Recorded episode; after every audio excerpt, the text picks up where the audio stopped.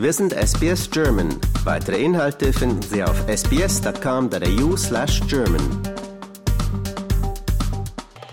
Hallo, hier ist Wolfgang Müller. Ich spreche heute mit John Heutzenröder. Er ist Tenor und er kommt aus Australien. Er hat in Canberra angefangen zu singen, dann hat er seine Stimme in Japan und in Schottland geschult und sich dann schließlich in Köln niedergelassen. John, warum Köln? Es gab zu meiner Zeit, dass ich habe etwas länger in Australien studiert, nicht nur in Canberra, auch in Melbourne ähm, und auch in Australien gesungen, in Sydney, Melbourne, überall ein bisschen. Es gab damals einen Wettbewerb für junge Sänger, die nach Köln, in der Kölner Oper, das Opernstudio-Programm machen konnten, aber ähm, die habe ich nicht gewonnen. Die haben immer gesagt, ah no, your voice is too too small for Germany, so oder irgendwelche Sachen. Also man gab es immer so komische Begründungen. Ähm, und jetzt komischerweise bin ich trotzdem in Köln gelandet, wohne sehr glücklich hier seit über zehn Jahren und äh, habe immer noch sehr viel zu tun an der Kölner Oper. Ähm, fühle ich mich sehr wohl und zu Hause hier.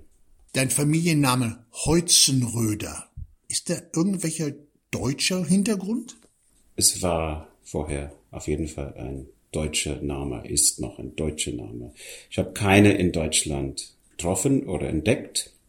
Die ähm, Heutzenröder sind äh, alle, also es sind relativ viele in Australien und auch in Südamerika, Argentinien glaube ich auch, etwas anders buchstabiert. Was der Name bedeutet, ist mir nicht ganz klar. Wahrscheinlich etwas mit Rödern und Holz. Mhm. Aber mein Onkel behauptet, dass es äh, Herzenräuber Abstammung kommt.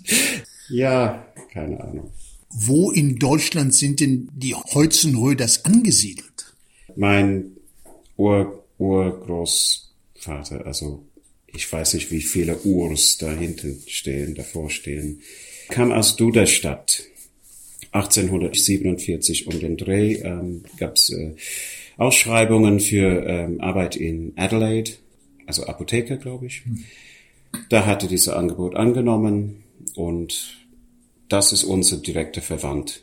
Also die meisten meiner Verwandte sind immer noch in South Australia, also Südaustralien. Und ich kenne keine andere, die nach Deutschland zurückgekommen sind. Und Deutsch, hast du immer schon Deutsch gesprochen oder hast du das erst hier gelernt wieder? Ich habe Deutsch in Deutschland gelernt. Ich habe Kurse gemacht, bevor ich herkam, aber als Kind gar nicht gesprochen. Also ich habe noch einen relativ starken Akzent, ich kann mich gut verständigen, aber ähm, Grammatik und solche Sachen sind immer ein bisschen problematisch. Das beste Lernphase war für mich in äh, Stralsund. Das war meine erste Stadt, wo ich in ein Theaterengagement hatte. Und da haben sehr wenige Leute Englisch sprechen können und ich musste dann Deutsch lernen. Und nach zwei Jahren etwa hatte ich das im Griff. Hast du dich leicht an Deutschland gewöhnt oder war das so ein bisschen ein Kampf? Es gab immer schwierige Phasen. Das ist schwer zusammenzufassen. Es, es ist immer liegt an eigenen Schicksal, finde ich, wie die Leute sich zurechtfinden in der Welt viele die Probleme, die ich vielleicht hatte, hätte ich wahrscheinlich überall gehabt. Ich muss sagen, ja, am Anfang wollte ich immer nach Australien, habe ich immer überlegt, soll ich zurück, wann soll ich zurück, wie oft? Und immer allmählich wird es weniger. Mhm. Und seit jetzt in den letzten fünf Jahren bin ich wirklich, gibt es gar keine Frage mehr. Ich wohne hier, ich bleibe hier. Mhm. Das ist für mich jetzt zu Hause. Stimmlich bist du ein Tenor und singst auch hier. Was hältst du vom Publikum hier in Deutschland? Publikum ja. ist, äh, ich glaube, es ist landesunabhängig.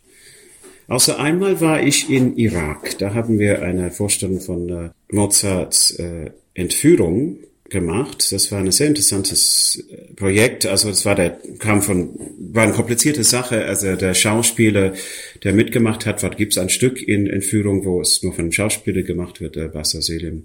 Und ähm, der war aus Irak und der hatte Kontakte aber auch unsere damalige Intendanten in Köln, der Uwe Laufenberg hat das äh, unterstützt und wir sind da hingegangen, haben eine von den Kölner Inszenierungen dort in Sulimani aufgeführt. Da war das Publikum deutlich anders. Da kam das, sind die nach vorne geströmt. Es war nur so drei, vier Minuten lang, aber die wollten uns alle umarmen und küssen und, und es war Äh, sehr erfreulich. Die westliche Publikum, also aus in Italien, habe ich nicht viel gesungen, habe ich Publikum da beobachtet in La Scala. Wenn einer kiekst auf einen hohen Ton, sind die schon sehr laut. Das passiert in Deutschland, aber auch in Australien nicht.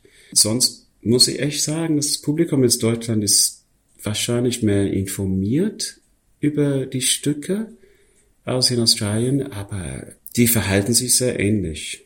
Aber da du das gerade ansprichst, wenn du dir das deutsche Opernleben anschaust und das australische, was könnten die Deutschen von den Australiern lernen? das ist eine gute Frage. Was könnten die Deutschen von den Australiern lernen? Die können lernen, da mit offenen Augen, ähm, offenen Ohren die Stücke anzuschauen.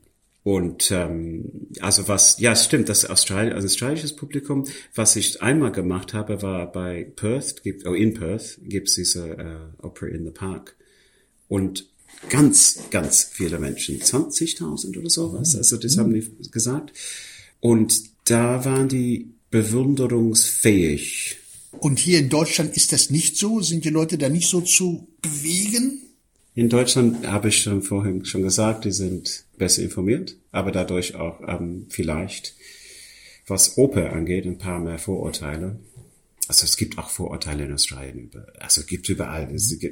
Ich habe gestern einen sehr guten Film angeschaut, also ein deutscher Film, also im Westen nicht neu, nichts hm. Neues. Also sehr gut gemachter Film, ein furchtbares Thema, sehr aktuell, hochinteressant. Aber was mich immer wieder trifft, ist, dass dann, wenn der Bösewicht dargestellt wird, kommt äh, ein Glas Wein und so ein gutes Essen und im Hintergrund Operngesang.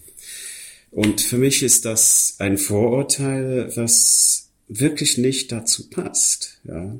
Aber was die Deutschen kennen, was sie vielleicht Australier nicht kennen, ist ähm, sehr häufig sind die mit Zauberflöten, solchen Geschichten, solchen Melodien aufgewachsen, die Kinder.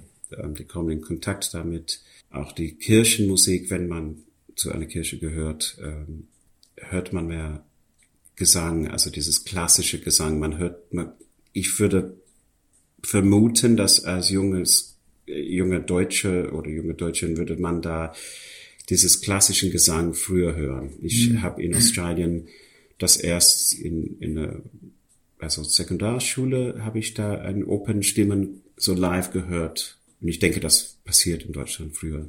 Du sagst mir gerade, dass du am Sonntag in Düsseldorf singen wirst. Wie bereitet sich denn ein Tenor auf sowas vor? Machst du Training, Stimmübungen immer noch oder bereitest dich irgendwie groß darauf vor oder kannst du das aus dem Kopf? Ich kann es nicht, also ich muss das vorbereiten. Es, es gibt Tagesformen, man soll Du hast mich vorhin gefragt, ob ich, ob ich Kaffee trinke. Und da gibt es so Sachen, die man nicht macht oder macht, bevor man eine Vorstellung hat. Aber das ist nur so eine Tagesordnung. Was, was ich versuche immer zu tun. Also ich kann eine Rolle nicht übermorgen einfach so Buch aufschlagen, angucken und übermorgen singen. Da muss ich wirklich lange das vorbereiten. Und dann hoffentlich macht die Stimme, was es soll am Sonntag. Die Rolle, die ich am Sonntag in Tudor singe, ist nicht eine von den größeren. Es ist äh, trotzdem wichtig. Äh, es ist aber nicht der Kalaf, der Nessun Dorma singt, mhm. sondern einer von den ähm, drei Minister, heißt Pang. Da muss man klar im Kopf sein, gut drauf sein, frisch sein, aber ähm, Vorbereitung dafür braucht schon ein halbes Jahr, würde ich sagen.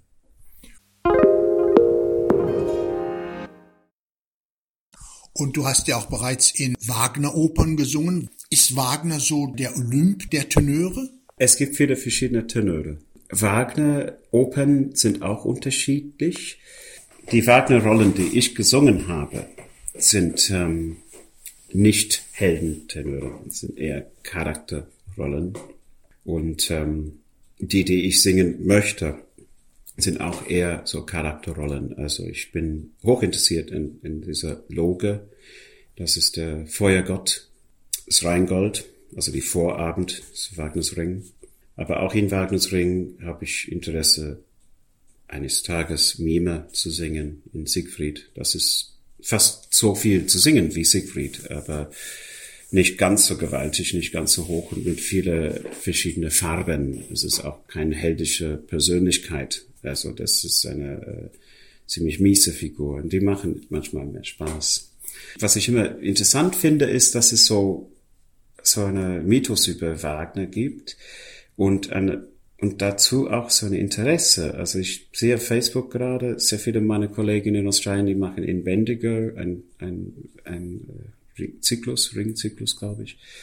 Und das ist total gut verkauft und gut besucht und auch in äh, Düsseldorf, manche Kollegen haben in Klagenfurt eine relativ kleine, kleines Haus, kleine, kleines Theater, haben die auch ähm, eine, ein Zyklus vor und das verkauft, das verkauft sich gut. Mhm. Das, da gibt's, Menschen wollen das gesehen haben. Auch als Sänger ist es ist der Verdienst ganz okay mit Wagner Open. Warum auch immer. Das ist wohl eine Möglichkeit hier, wo ich meine Fähigkeit, wo ich meine Stimme so da, das passt. Aber ich singe alles Mögliche. Also ich singe wirklich gerne für Bach und ähm, habe immer sehr gerne Mozart gesungen und ähm, bin immer eingeteilt, immer wieder in moderne Opern. Als nächstes in Köln zum Beispiel singe ich ähm, eine Sache, was ich nicht so oft dies heutzutage mache, ist eine äh, Romantic Lead. Ähm, das habe ich über den Jahren schon gehabt, aber ähm, als nächstes kommt äh, von Frank Pesci, amerikanischer äh, Komponisten, eine ganz interessante Geschichte über Immigranten in New Orleans aus ähm, Italien. Das wird als Anfang nächster Spielzeit in Köln aufgeführt. Und da freue ich mich wieder so eine, äh, auch wenn eine tragische Figur ist, eine, äh, irgendwie so eine, eine Romantic Lead. Ab und zu mal darf das auch passieren. In the age of Netflix und alle möglichen anderen Diensten, ist denn das Musiktheater, die Oper, eigentlich überhaupt noch relevant? Ja, absolut. Ich freue mich auf die Zukunft, wo ähm, viele von diesen Opern in Netflix zu zeigen werden. Also vielleicht gibt es schon, ich weiß es nicht mhm. genau. Ähm, ich schaue nicht so oft online. Ich, es, es, das Ding ist mit Oper, dass es eine akustische Erlebnis ist. Aber was ich mit dieser ganzen Serien interessant finde, und das ist auch, kommt wieder zum Wagner zurück, ist, dass die, ähm, die Menschen sind interessiert, ähm, etwas unterhaltsam zu sehen, wo die auch mehr Detail erfahren. Nicht einfach alles, die ganze Geschichte innerhalb zwei, drei Stunden fertig. Die wollen die Charaktere kennenlernen, die wollen das über längere Zeit. Und das hat ähm, ein Regisseur, der äh, Wagner macht, auch, ich würde nicht falsch zitieren, aber ähm, der Valentin Schwarz hat etwas darüber gesagt, dass, als er gefragt wurde, was der, ähm, was er, wie er diese Wagner-Oper findet. Er meinte, dass diese Opern sind, diese lange Opern, die so wirklich, was man ist, von 15 Uhr bis, bis Mitternacht ins Theater. Er meinte, die sind spannend wie eine Netflix-Serie. Mm. Das ist, war sein ja. Spruch. Ne? Fand ich sehr lustig, wäre gut, dass er das so beschreibt, weil ja, es gibt immer so viel Detail, was man erfahren kann. Und ich weiß längst noch nicht viel. Ich habe die noch, mm. ich habe nur ein bisschen Rheingold gemacht. Ich mm. kenne die Ring Open noch nicht so gut. Aber da, ähm, ich komme zurück zu meinem ersten Punkt, aber das ist, dass die wirklich akustisch zu erleben sind und live zu erleben. Und das ist eine Sache, was man wirklich mit Geduld äh, genießen kann. Aber lass mich zum Schluss nochmal deine Germanist testen.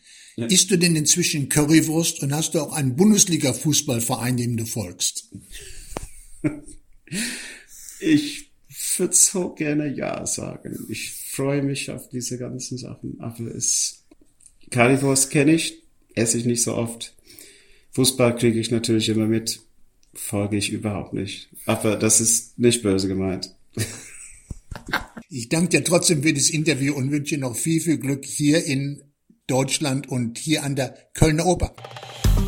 Liken, teilen und kommentieren Sie unsere Inhalte bei facebook.com slash sbsgerman.